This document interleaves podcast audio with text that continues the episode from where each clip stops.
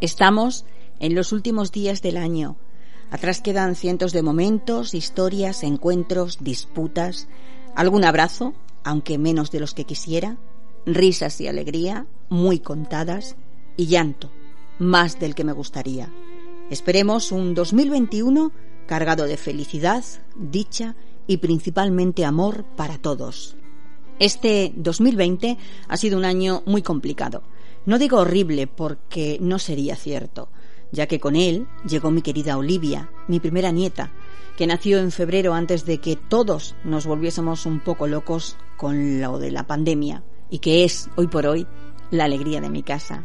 Cuando las navidades pasadas daba la bienvenida al 2020, creí sinceramente que iba a ser un año de muchas y buenas sorpresas, porque tendríamos muchas alegrías que compartir y disfrutar, que las cosas iban a ir rodadas, que nos alegraríamos muy mucho a lo largo de estos 365 días.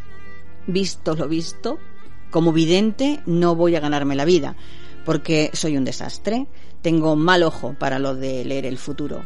Lo que sí he aprendido de este año es que las mejores cosas de la vida no hay que pagarlas a golpe de talonario, sino que son esas pequeñas alegrías a las que antes no prestábamos atención. Los abrazos a nuestros seres queridos, los besos, el tomarme un café con mis amigos, una cena en un restaurante lleno de gente, no tener que guardar una distancia de seguridad o poder respirar el aroma de mis amores sin miedo a contagiarles nada. Este 2020 he aprendido a valorar mucho más todo lo que no se compra con dinero justo todos esos sentimientos, emociones y pensamientos que han sido tan heridos en esta pandemia. Ahí es donde el virus ha atacado más y es por ahí por donde debemos comenzar, porque nosotros valoramos mucho el poder tocarnos, sentirnos, abrazarnos, disfrutar unidos en compañía, compartir un tiempo de tertulias, una copa, una comida.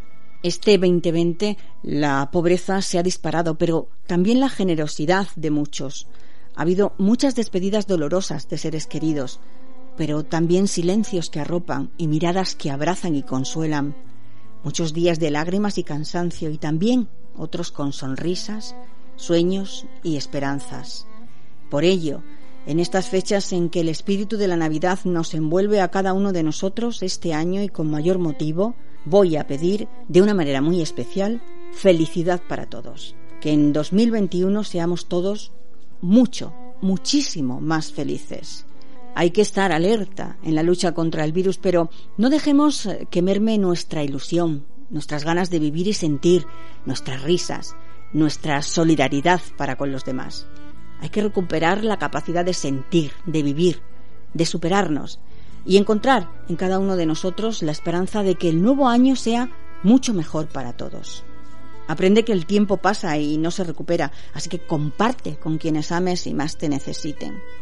No olvides enterrar el hacha de guerra, porque así tu camino en la vida va a estar lleno de paz. Baila con el viento del cambio, pero con los pies bien anclados en la tierra, en tus sueños, en tus deseos, en tu intención. No renuncies a que tu corazón sea grande, aun con la perplejidad de un año 2020 tan difícil, tan duro y doloroso, hay que mirar hacia el nuevo año con esperanza.